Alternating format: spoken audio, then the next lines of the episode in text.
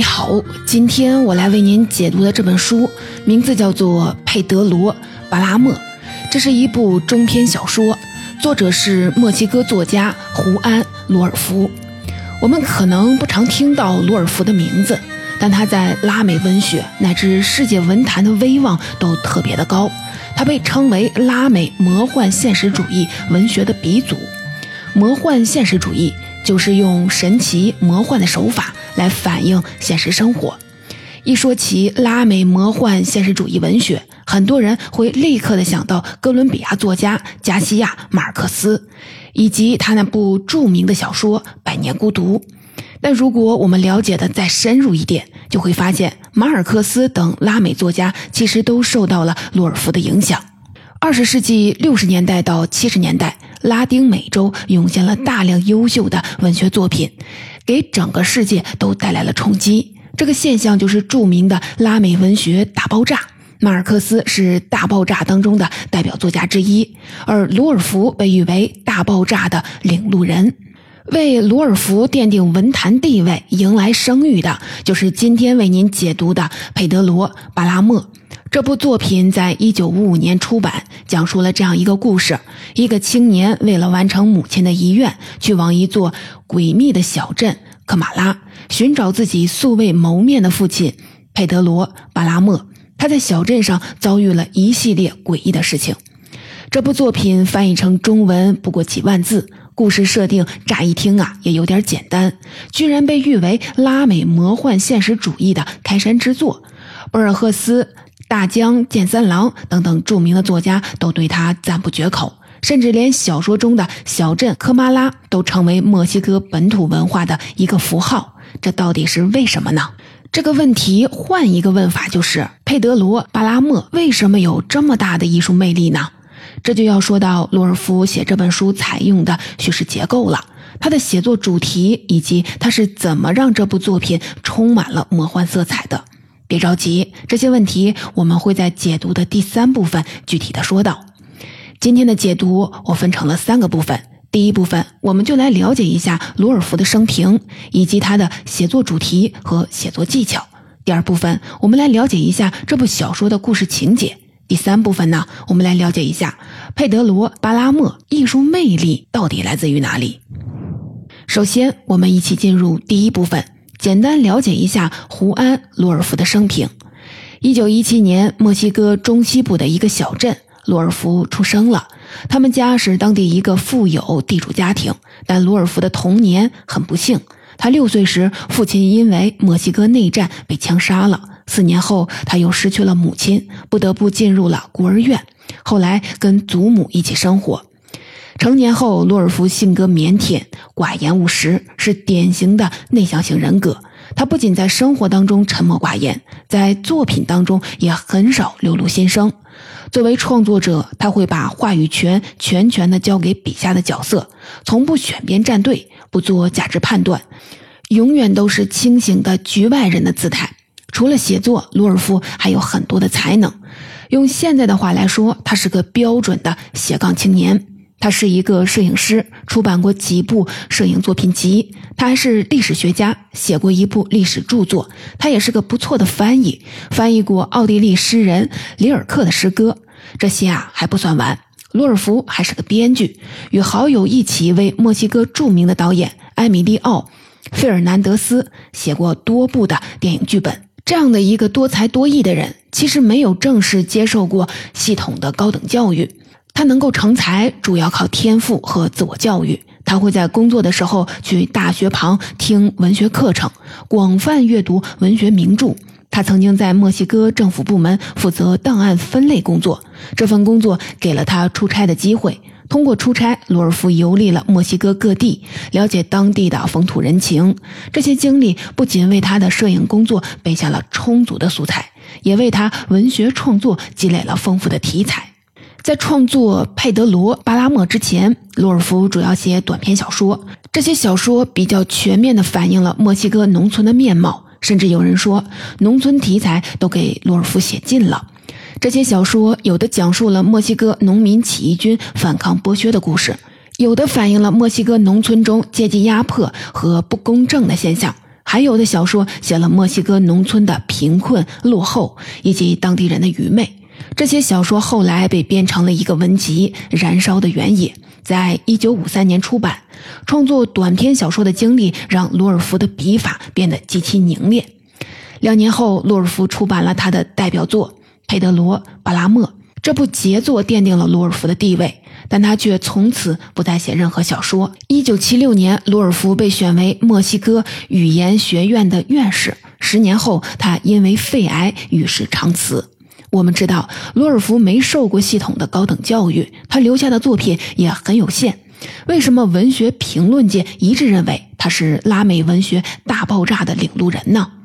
要讲清楚这个问题，我们需要把视线投回到二十世纪上半叶风起云涌的拉美大陆。此前，包括墨西哥文学在内的整个拉美文学，虽然也在不断的积累和发展，但是在欧洲文学面前，一直都是从属姿态，没能摆脱欧洲的文学模式。一九一零年，墨西哥国内发生了一件意义深远的大事儿。那就是墨西哥资产阶级民主革命。这场革命推翻了独裁者迪亚斯长达三十年的统治。革命的初衷原本是为墨西哥农民阶级谋求土地平等的权利，却造成了大量平民伤亡，给整个民族留下了无法抚平的创伤。此后，一系列历史大事件拉开了帷幕。从一九三零年开始，资本主义世界爆发经济危机，西班牙爆发内战，第二次世界大战开始了。这一系列重大历史事件，仿佛突然震醒了一小撮拉美作家，他们多年来的文学积累到了量变引起质变的关键点。于是啊，在二十世纪四五十年代，拉美文坛开始显露出新气象。一部分拉美作家开始走上开创拉美民族文学的道路，其中就有洛尔夫。我们都知道，洛尔夫是墨西哥人。具体到墨西哥国内，革命结束之后，这个国家的文坛主要有两股创作潮流。第一个潮流就是用传统创作手法书写墨西哥革命的小说。与此同时，很多墨西哥作家都受到了欧洲现代派文学的冲击，借鉴了各种新奇的艺术技巧。他们非常渴望打破传统，求新求变，这就是第二股创作潮流。罗尔福的作品恰好在这两股创作潮流之间找到了平衡点。墨西哥曾经的宗主国是西班牙，洛尔夫摆脱了西班牙传统文学的写作模式，运用先锋性的写作技法，重新书写了拉丁美洲的乡土故事。其实呢，在他之前也有别的拉美作家想要这样写，但很少有人能像他这么成功的。至于他为什么能有这样的成就，别着急，等会儿在第三部分我们会详细的介绍。罗尔夫的作品对拉美作家产生了巨大的震动和启发，其中最为人津津乐道的就是罗尔夫对马尔克斯的影响。马尔克斯曾表示，第一次阅读佩德罗·巴拉莫的那个晚上，他忍不住的连续两遍才舍得睡觉。他说啊，自己能背诵整本小说，而且还能做到倒背不出大错。他能说出每个故事在他读的那本书的哪一页上。正是鲁尔夫的作品，让马尔克斯找到了一种既有说服力又有诗意的写作方式，继续自己的创作之路。接下来，让我们走进这部小说的神奇世界。故事的开头从一位墨西哥小镇青年的视角切入。青年名叫胡安·普雷西亚多，他从小跟着母亲寄住在姨妈家里，不知道自己的父亲到底是谁。母亲临终前叮嘱儿子一定要去寻找父亲。他告诉胡安，父亲名字叫做佩德罗·巴拉莫，住在一个叫做科马拉的镇子里。八月的一天，胡安踏上了寻父之路。快到科马拉的时候，胡安遇到了一个名叫阿文迪奥的赶驴人，正好也要去科马拉。胡安就决定跟他结伴同行。两个人一边赶路一边闲聊。通过阿文迪奥，胡安才知道自己的父亲住在一个名叫半月庄的大庄园里，是那一带的大地主。更让他惊讶的是，阿文迪奥居然也是佩德罗·巴拉莫的儿子，而他们的父亲多年前就死了。在岔道口分别时，阿文迪奥建议胡安到达目的地之后去找一个客店的老板娘，老板娘叫艾杜威海斯太太，可以给胡安提供落脚的地方。胡安到达科马拉后，通过河里的流水声找到了艾杜威海斯太太位于河边的房子。他举起手来准备敲门，却敲了个空。那扇门诡异的自动打开了，就好像被风吹开了一样。艾杜威海斯太太已经等候在门口。他带着胡安走过了一排黑洞洞的空房子，来到了一座房子前。这是早就为胡安准备好的。艾杜威海斯太太对胡安说：“自己刚刚收到胡安母亲的通知，知道胡安会来这里，还没来得及为他准备好床铺。”胡安很疑惑，质问说：“自己的母亲已经过世了，怎么可能会来通知呢？”奇怪的是，艾杜威海斯太太一点都不惊讶，还恍然大悟地说：“怪不得他的声音听起来那么的微弱呢。”此时夜已经深了，灯忽然灭了。艾杜威海斯太太走了出去，把胡安独自留在了房间里。时睡时醒间，胡安忽然听到了一阵醉汉发出的呼叫声，仿佛在呼救。可等他坐起来仔细的辨听的时候，那声音又消失了。当他再次睡去，嚎叫声再次出现了。这时，房门突然敞开，一个陌生女人出现在门口。女人告诉胡安，她叫达米亚娜。就住在胡安父亲的半月庄，胡安出生时就是他接生的。他告诉胡安，发出嚎叫声的是一个男人的鬼魂，他就是在胡安这个房间里被绞死的。这个男人死后，房间的门窗被封闭起来，直到尸体僵化。据说啊，这样他的躯体就会永远无法得到安息。达比亚娜还告诉胡安，艾杜威海斯太太其实早就死了，亡魂大概还在受苦受难。胡安听到这些，大受惊吓，决定跟着达米亚娜离开。可就在他们穿过村庄的时候，达比亚娜突然人间蒸发。胡安一个人站在空荡荡的街上，他看到家家户户的窗口都敞开着，房子里杂草丛生。又过了一会儿，有人拍了拍胡安的肩膀，把他引到了一座房子里。房子的屋顶塌倒了一半，地板上满是碎砖破瓦。那半座有屋顶的房子里，一男一女躺在一张竹床上面。胡安与他们交谈后得知，这对夫妻竟然是一对亲兄妹。此时的胡安已经身心俱疲，就在这座房子里暂时的睡下了。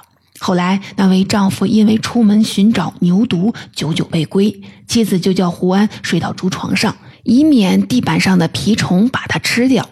胡安来到科马拉后，遇到了种种怪事。他的意识逐渐的恍惚，记忆也随之消散。他听了女人的话，顺从的睡到了竹床上。这天的午夜时分，胡安在竹床上醒来，大汗淋漓，浑身燥热难耐。他就来到街上，想找点凉风。八月的时节，空气凝滞炎热，越来越稀薄。最让人毛骨悚然的是，街道上明明空无一人，却有数不清的低声细语从四处渗透出来。聚拢在胡安周围，最终把他杀死了。胡安再次醒来时，已经被埋进了墓穴之中。同一个墓穴里，还有一个疯癫的女乞丐，名字叫做多罗托阿。胡安平静地接受了自己已经死亡的这个事实。可就算他长眠在地下，还是能听到四面八方传来的细语声。女乞丐多罗托阿告诉胡安，这些细语声都是过去那些死去的人发出的。他们一旦受到潮气的侵袭，就要翻身，就会醒来。仔细听了这些声音之后，胡安发现，这些死人好像都跟自己的父亲佩德罗·巴拉莫有着某种关联。就在这些死者的独白和追忆当中，大庄园主佩德罗·巴拉莫的人生脉络逐渐的清晰了起来。佩德罗·巴拉莫出生在一个家道中落的庄园主家庭，他的父亲。叫唐卢卡斯·巴拉莫，并不待见自己的儿子佩德罗，认为他就是个懒虫和废物。后来，唐卢卡斯在婚礼上担任证婚人时被人误杀。父亲死后，佩德罗·巴拉莫继承了负债累累的半月庄。从此，他开始采用各种卑劣手段，巧取豪夺，欺男霸女，最终成为科马拉的统治者。到处都是他的私生子。在小说里，佩德罗·巴拉莫曾经对他的管家唐·富尔戈尔说过这样的一句话：“什么法律不法律的，富尔戈尔，从今以后，法律该由我们来制定。”佩德罗手下有专门替他霸占民女的恶棍，有专门替他侵占他人田宅的管家，有专门替他清扫法律障碍、收拾烂摊子的缺德的律师，还有专门的打手。前来寻找父亲的青年胡安，他的母亲正是半月庄的债主之一。佩德罗·巴拉莫与自己的女债主结婚，侵吞了他的财产，婚后又对他百般折磨，最终让他心灰意冷，远走他乡，含恨而终。佩德罗·巴拉莫是个心狠手辣的人。父亲在婚礼上被人误杀，他不知道是谁杀死了父亲，就来了个不分青红皂白，格杀勿论，几乎把参加那场婚礼的人通通杀死了。此外，佩德罗·巴拉莫还很老奸巨猾。当拿起武器反抗的穷苦农民找到他时，佩德罗·巴拉莫表面上曲意逢迎，又是送钱，又是提供人手。可暗地里，他却指使打手带上了三百个小伙子去跟农民打成了一片，夺得了领导权。然后呢，他又跟墨西哥一个农民军队合伙，把队伍从三百人扩展到了七百人。佩德罗·巴拉莫的原则简单粗暴：谁赢了就跟谁一起干，然后找个村镇，找准富裕人家抢他一票。佩德罗·巴拉莫的无恶不作也传给了他的另一个儿子米盖尔·巴拉莫。米盖尔四处的霸占姑娘，替他牵线搭桥的，正是前面说到的女乞丐多罗图阿。科马拉村庄有个神父，他的弟弟被米盖尔杀死，侄女被米盖尔强暴。可是迫于佩德罗·巴拉莫的权势以及金钱的诱惑，神父还是选择了忍气吞声的为米盖尔提供服务。或许是天理昭彰，报应不爽，米盖尔最终因为坠马而丢了性命。佩德罗·巴拉莫冷血残暴，但对自己喜欢的人，他也有深情的一面。他喜欢的人叫苏萨娜，是他儿时的青梅竹马。他对苏萨娜的迷恋几十年如一日，就像是着了魔。多年前，苏萨娜就跟随父亲离开了这里，嫁给了别的男人。苏萨娜后来守寡，父亲把她接走一起居住。因为丈夫的离世和父亲的猥亵，苏萨娜变得神志不清。即便如此，佩德罗·巴拉莫仍然四处的打听苏萨娜的下落。找到苏萨娜后，为了娶她，把她留在自己的身边。佩德罗·巴拉莫暗中派人杀死了苏萨娜的父亲。缠绵病榻的苏萨娜最终撒手人寰了。他的死对佩德罗·巴拉莫来说是个沉重的打击，他彻底崩溃了，对一切都失去了兴致。当他发现村里的其他人并没有像他那样悲痛，他就发誓要报复整个科马拉。于是啊，他舍弃了自己的土地，叫人教会农具，把家里人全都赶了出去。自那时起，土地开始荒废，成了废墟，虫害蔓延，满目苍夷，村民们各奔东西了。而佩德罗·巴拉莫呢，成天一个人坐在庄园门口的皮椅子上，看着那条人们送苏珊娜去墓地的道路。每一天，他身上的某一部分都会死去。直到某一天，他重重的跌倒在地，身子像一座石山一样慢慢的崩塌。刚才你听到的故事情节，其实是我们理顺了小说的时间线，理清了故事脉络后为您讲述的。这部小说虽然字数不多，但想要理清情节脉络却并不容易，因为整本书被分成了六十九个片段，时空被割裂。每个人物的人生也都被剪碎，每个片段都遵循不同的时间线，叙述视角也在不停的变换。说的直白一点，上一段还是张三在回忆，下一段就突然变成了李四的独白，再下一段可能又换成了王五和赵六之间的交谈。但这些发生的人到底是谁？作者鲁尔夫很少给出提示。我们读小说的时候，只能根据讲述者的语言风格以及具体的说话内容，自己推测做出判断。所以啊，很多人第一次读这部小说的时候，常常会感觉不知所云。其实啊，这样碎片化的安排，正是佩德罗·巴拉莫的艺术魅力之一。接下来呢，我们就来具体的看看佩德罗·巴拉莫的艺术魅力来自于哪里。一般的小说会按照时间顺序来叙事。故事线完整清晰，而佩德罗·巴拉莫的故事线时断时续，一会儿说到过去，一会儿讲述当下，故事与故事之间也是相互的交织，就像搭建了一个纷繁复杂却又自成体系的小天地。洛尔夫采用这样的形式，能让读者不再被动地接受作者的讲述，而是充分地参与到作品当中来，与作者形成了一种合作关系。就拿佩德罗·巴拉莫的人生故事来说，他的故事啊，并不是以完整单调的形式向读者走来，而是要读者从多个方向走向这个人物，了解他的人生。这种碎片式的讲述当然会留下很多的空白，但也正是这些空白，拓展了故事的可能性，提高了阅读的自由度。读这样的小说，既是一种挑战，更是一种乐趣。等读到了第二遍、第三遍，经过充分的脑力活动，就会一次又一次的生出恍然大悟之感，获得拨开云雾见明月的新奇阅读体验。而这正是洛尔夫想要赠予每一位读者的。另外，佩德罗·巴拉莫的艺术魅力也体现在了主题上。在罗尔福的作品当中，有两个很常见的主题，一个是父子关系，另一个是罪恶。先来看父子关系。我们都知道，青年胡安遵照母亲的遗嘱去了科马拉小镇，想要寻找素未谋面的父亲佩德罗·巴拉莫。这是一趟寻父之旅。弑父和寻父是西方文化中两个根深蒂固的情节，它们都源自于古希腊神话。弑父象征着新旧更替，而寻父则象征着寻访精神的原乡，或者说是寻根。不管后天的生活环境如何改变，很多民族的特质都会隐藏在骨血之中，代代相传。小说中的科马拉有象征意味，它既是拉美版图上一个无名的小镇，也象征着当时在世界版图上缺失话语权的拉美大陆。对于所有拉美人来说，他们的父亲其实象征着西班牙征服者，他们来到这片大陆，奸淫掳掠，坏事做尽，最后呢扬长而去。只留下破败的土地和身份尴尬的私生子。寻父这个主题给佩德罗·巴拉莫增添了一重神话维度。我们可以说，这部作品也是一则回望墨西哥百年兴衰、寻找墨西哥民族之魂乃至整个拉美民族共同记忆的当代神话。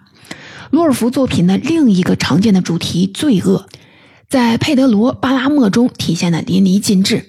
恶贯满盈的佩德罗·巴拉莫其实是墨西哥一类人的典型代表，那就是卡西克。卡西克这个词有恶霸、土霸主的意思。卡西克们会用暴力手段获得利益，实行统治。他们的横行霸道给墨西哥农村带来了恶果。洛尔夫的家乡曾经就像小说当中的科马拉一样，因为卡西克主义，土地从肥沃富饶变成了荒芜废弃。而小说中的科马拉不仅土地荒废，环境恶劣，人心也堕落了。罪恶的形式五花八门。比如说，前面讲到了一对原本是兄妹的夫妻，佩德罗念念不忘的苏萨娜被父亲猥亵，客店老板娘为佩德罗的管家提供场地杀人。再比如说，跟胡安一个墓穴的女乞丐多罗托阿曾经忏悔说，帮助恶少米盖尔玩弄姑娘的人就是他。在贫困恶劣的生存环境下，人们的行为准则是自暴自弃、以暴制暴。如此普遍的暴力，并不是罗尔夫想象出来的，而是他亲身经历过的，是一种对生活现实的写照。可以说，罗尔夫通过佩德罗·巴拉莫塑造了一个墨西哥农村地区庄园主的形象，为我们呈现了那段时期墨西哥农村地区的愚昧、落后、野蛮。如果一个地方实行弱肉强食的森林法则，不管一个人的社会身份是什么，都有可能成为恶的一方。除了碎片化的叙事和深刻的写作主题，这部小说还有一个地方会让读者眼前一亮：这部小说彻底模糊了生死的界限，甚至达到了人鬼不分的境界。明明是已经死去的人，能够像活人一样的对话、回忆、叙述往事。小说开头交代，小镇青年胡安在母亲死后返回故土科马拉小镇，想要寻找自己素未谋面的父亲佩德罗·巴拉莫。可到了那里之后，他才发现，他所遇到的每一个人，其实都已经在很多年前死去了，连他自己也死了。对于这个设定，洛尔夫曾经说过：“所有的人物都是死人。”这是一本独白小说，所有的独白都是死人进行的。就是说，小说一开始就是死人在讲故事。他一开始讲自己的故事就是个死人，听故事的人也是个死人，是一种死人之间的对话。村庄也是死去的村庄。这种模糊生死、不分人鬼的观念，并不是洛尔夫独有的，而是墨西哥人共有的。他们相信生死轮回，在他们看来，死是生的另一种形式。活人和死人是相通的，死去的亲人也可以跟生者一起欢度节日，这就是墨西哥著名的亡灵节。通过亡者之口发声，不仅让整部作品充满了魔幻色彩，也是洛尔夫对本土风俗文化的运用以及展示。在这部小说中，不管故事的走向多么的荒诞离奇，洛尔福的语气始终都是平静、不动声色的。这种不动声色的讲述惊人之事的魔幻主义口吻，也给马尔克斯等等拉美作家带来了极大的启示。洛尔夫留下的作品虽然数量不多，但只要我们看到魔幻现实主义文学作品，就能感受到他给文学留下的浓墨重彩。总结佩德罗·巴拉莫这部小说的精华内容就说到这里，我们一起来简单的总结一下。第一，二十世纪的拉美文坛可谓是群星闪耀，在墨西哥作家胡安·罗尔夫算得上是最璀璨夺目的巨星之一。在二十世纪初期，墨西哥文坛，罗尔夫的文学创作在两股创作潮流之间找到了平衡点。他用新颖的写作技法重新书写了拉丁美洲的历史，是拉美文学大爆炸的领路人。第二呢？佩德罗·巴拉莫是洛尔福的代表作，广受好评。这部小说的艺术魅力，一是来自于碎片化的叙事结构。佩德罗·巴拉莫的故事线时断时续，时间在过去与当下之间往返跳跃，故事与故事之间相互的交织。在这种结构下，读者与作者建立了合作关系，可以充分的参与到作品当中来，而不再是被动的接受作者讲述。二是深刻的写作主题，父子关系和罪恶是洛尔夫经常创作的主题。寻父这个主题给佩德罗·巴拉莫增添了一个童话维度。小说中对罪恶的展示，揭示了暴力对墨西哥农村地区带来的恶果。最后是模糊生死不分人鬼的观念。通过借亡者的发声，洛尔夫不仅成功的让整部作品充满了魔幻色彩，也向读者展示了墨西哥本土的风俗文化。